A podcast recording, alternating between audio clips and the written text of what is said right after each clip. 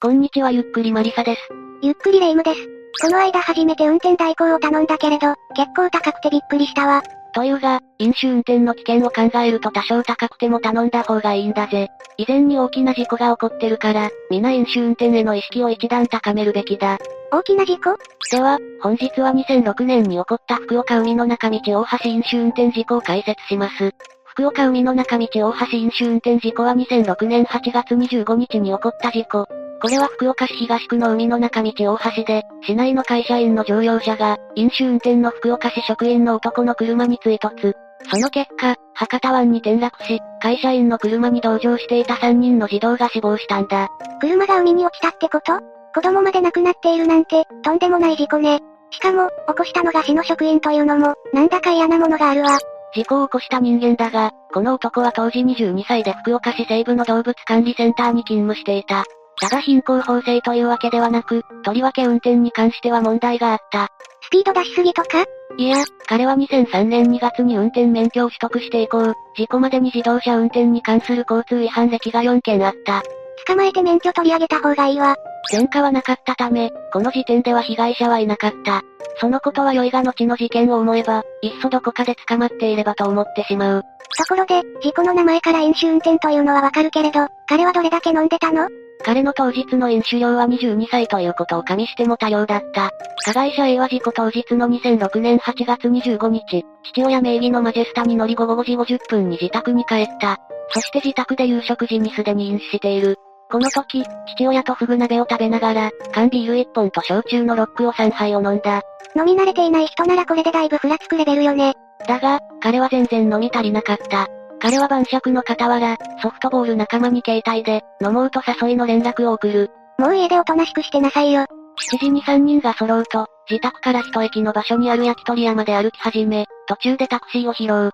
焼き鳥屋で座敷に上がると、ビールの中ジョッキ3杯、芋焼酎の5号瓶を3人で開けた。焼酎ってかなりアルコール度数高いじゃない。5号瓶で 900ml だから、単純に1人300は飲んでいるのね。芋焼酎のアルコール度数を低く見積もって20%だとすると、純アルコール量 60mg。人間が量適量純アルコール量が 25g というから、この時点で酩酊下泥酔と言ってもいい。夕食時点でも結構飲んでいたから、この時点で検査に引っかかりそうよ。午後9時半頃、店を出るとタクシーで、A は帰宅した。このまま寝てしまえばよかったが、彼は飲み足らず、マジェスタで近くのスナックに出かける。酩酊状態で車に乗るな。これだけ飲んでいたら事故を起こすのも当然よ。いや、この時点では事故は起きていない。A は先ほど別れたばかりの友人の一人を再び呼び出し、飲酒を再開する。彼はスナックでブランデーを飲みながら、カラオケで10曲ほど歌った。交互に歌ったり、喋る時間も考えると2、3時間は飲んでいたのね。夕食時から考えると、5時間飲みっぱなしじゃない。だが、A はまだ満足していなかった。このまま帰るのも、スカンノー。ナンパに行かんとか、A は友人にそう声をかけた。この日は金曜日だったんだ。限度があるわよ。大学生でもごく一部の酒好きの飲み方だわ。彼はナンパ先の福岡市中央部に向かうことを決めると、二人で車に乗り、博多に向かう海の中道大橋を走った。そして酒に酔った運転で、22時48分頃に海の中道大橋上に差し掛かった。この時の時速は約100キロで制限速度の50キロの倍の速度が出ていた。高速じゃないのに、飛ばしすぎよ。だが彼はこれまでもたびたび飲酒運転をしており、また自分の運転に自信があった。酒を飲んでも前後不覚になったことはない。酒を飲んだら、終末破さと豪語していたという。その状態で車に乗るというのが、前後不覚なのよ。そしてそのような時偶然、5人家族が車に乗って海の中道大橋を走行していた。車中には運転手の夫と妻、そして3人の子供がいた。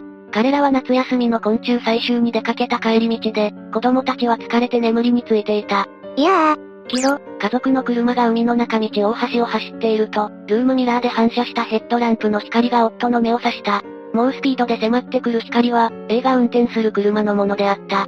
そして次の瞬間、運転手の夫は凄まじい衝撃と、宙に浮いた感覚がしたという。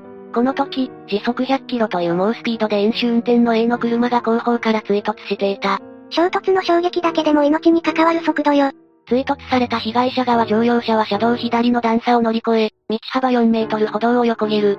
それでも勢いはとどまらず、高さ約1メートルの金属製の欄干を突き破った。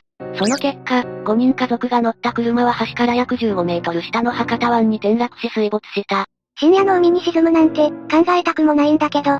対向車線を走っていたタクシー運転手がすぐに電話をし、救助隊が駆けつけたもの水没した車は地獄だった。追突時に意識のあった夫婦は放り出されるように脱出したが、車中には子供たちが残されていた。子供たちの年齢は4歳、3歳の男児、そして1歳の女児。自力脱出が難しく、状況の理解もできなかったと思われる。さっきまで眠っていて、次は海の中なんて子供が動けるわけないわ。お父さんとお母さんはどうなったの？夫婦は車中から脱出後、子供たちの救出を試みた。特に母親は何度も海に潜って、沈んでいく車内に残された子供たちを助け出そうとした。なんとか3歳の次男と1歳の長女は海面で立ち泳ぎをする父親に手渡すことができたが、4歳の長男を車から出すことはできなかった。思い出作りがなんでこんなことに彼らは深夜の博多湾で救出を続けた。救助隊員が現場に到着した時、子供がもう一人いるんですと父親が叫んだ。母親も長男の名前を叫び続けていたという。しかし、後になって長男だけでなく3人の子供たち全員の死亡が確認された。このご家族は何にも悪くないのに？対向車線を走っていたタクシー運転手らが事故を目撃、通報した一方、加害者の A は逃走を試みた。はぁ、あ、いや通報とかの義務があるじゃない。これは飲酒運転で事故を起こしたことが発覚すれば失職すると考えたためらしい。彼は反対車線にはみ出した自分の車を自車線に戻し、アクセルを踏み込んだ。だが左前輪がパンクしており、エンジンルームが大破していたため、それは叶わなかった。そりゃ、車の前方がひしゃげるぐらいはするでしょうよ。金属製の欄干を破壊するほどの衝撃は彼の車にもダメージを与えていた。そのため、彼の車は事故現場から300メートル先で走行不能となり停止した。一方で、自分の車が後続車に追突されないようにハザードランプを点火。さらに彼は自分一人が車に乗っていたことにしようと考えた。そのため、同乗していた友人にその場から逃げるよう指示。もしかして、証拠隠蔽？ああ、ここからは全てそうだ。彼は事故警察署に報告することなく携帯電話で数人の友人に電話をかけた。そして、まず飲酒運転の発覚を免れるために自分の身代わりになってほしいと依頼した。当然これは全員に断られた。どれだけ仲が良くってもありえないわ。逆に通報するレベルよ。A はやむなく大学生の同級生に電話をかけ水を持ってきてほしいと頼んだ。しばしのち、友人が2リットルの水をペットボトルで持ってくると、うち1リットル弱を飲んだ。血中のアルコール濃度を下げようとしたのね。でもあれだけ飲んだのが1リットルでどうにかなるかしら。その行為に自信があったのかは不明だが、彼は友人から勧められて本件事故現場に戻った。そして、事故発生から約50分後に飲酒検知に応じ、翌26日朝に逮捕された。福岡地方検察庁は2006年9月16日に被告人 A を福岡地方裁判所へ起訴した。罪状は危険運転致死傷罪、道路交通法の救護義務違反だ。結局逃走もできず、隠蔽もできず逮捕され、起訴されたということね。いや彼の隠蔽は逮捕後を見越したものだった。裁判で被告人 A の弁護人はこの事故が脇見運転によって引き起こされたと主張した。また、A の運転に対して、途中で極めて狭い道をこすったりすることもない正常な運転だとした。うんなんだか、お酒の影響がないという方向に持ってこうとしているなんで脇見運転にしたいのよ罪の重さが全然違うんだ。脇見運転での死亡事故の場合、過失運転致死罪で7年以下の懲役または禁錮、100万円以下の罰金。酒によって死亡事故を起こした場合、危険運転致死罪で1年以上20年以下のの有期懲役となる。はっきり言って、運命の差があり、量刑には3倍から4倍の差がつく。最大20年刑に服すのと、最大7年は全然違うわね。でもお酒を飲んでいたのは事実じゃない。さすがに無理があるわよ。いや、式帯運転と、酒酔い運転の違いがある。式帯運転は酒を飲んだが、正常な運転ができる範囲の運転。ほろ酔いのドライバーがよく捕まるのはこれだ。だが酒酔い運転は泥酔といっていい状態での運転が該当する。まとめると、もし A が式帯運転程度で、正常な判断ができた場合軽い方の過失運転致死罪。泥酔状態など酒で判断ができない場合は、危険運転致死罪ということね。でもあれだけ飲んでいたら、式帯どころじゃないわよ。当然、検察官側は被告人 A が泥酔状態で運転困難であることを主張した。A がどれだけ現場で水を飲もうと、その日の飲酒量を提示した。ここで改めて、事件日の A が、以下の飲酒をしていたことが示される。帰宅後に父親とフグ鍋を食べながら、缶ビール1本と焼酎のロックを3杯。さらに午後7時頃からは居酒屋で友人たち3人で、生ビールを4杯、焼酎のボトルを1本。その後、酩酊状態でスナックまで運転し、そこでカラオケを10曲ほど歌いながらのブランデーの水割り。どれか一箇所でも十分酒酔い運転となってもおかしくない飲酒よね。並べられると、A の酒好きぶりがよくわかるわ。2008年1月8日に第一審判決公判が開かれた。そこで福岡地裁は、A に対して懲役7年6ヶ月の判決を言い渡した。罪状は業務上過失致死傷罪、道路交通法違反だ。え軽い方が下ってる？悔やんでも悔やみきれません。真っ黒な海の中でたくさんの水を飲み、苦しみながら亡くなった子供たちのことを思うと、どうお詫びしてよいか、言葉が見つかりません。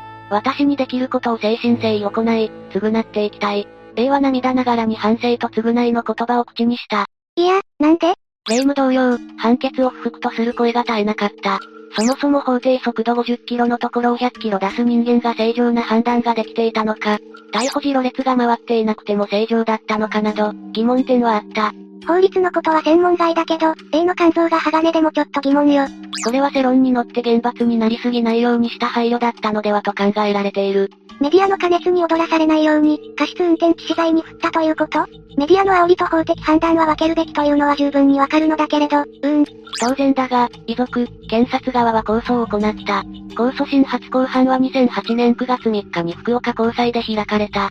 第2回公判では改めて事故原因が脇見ではなく、飲酒とする検察側の証拠動画を採用。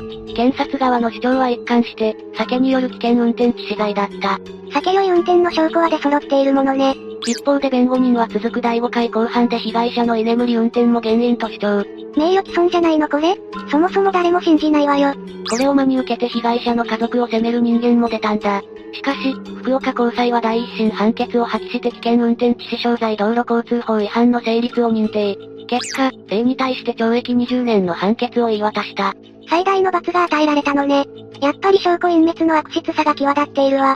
A 側は即日、上告し最高裁判所で争う姿勢を見せた。しかし、最高裁は2011年10月31日付で上告を棄却。これにて A は危険運転致死罪で収監されることとなった。子供が3人亡くなったのだから、20年でも短く思えるわ。だが、それ以上を求めるのは法が許していないのが現状だ。一方でこの事件を契機に、飲酒運転関連事件、事故などが重大な社会問題となった。またこの悲惨な事故をマスメディアも特集した。こういう事件こそ風化しないようにするべきよね。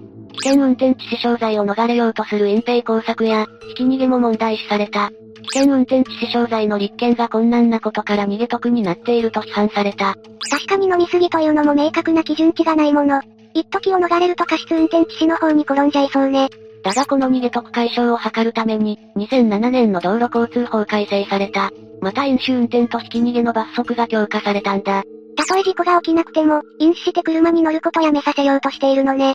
さて、飲酒運転への罰則の契機となった事件を解説したがどうだった？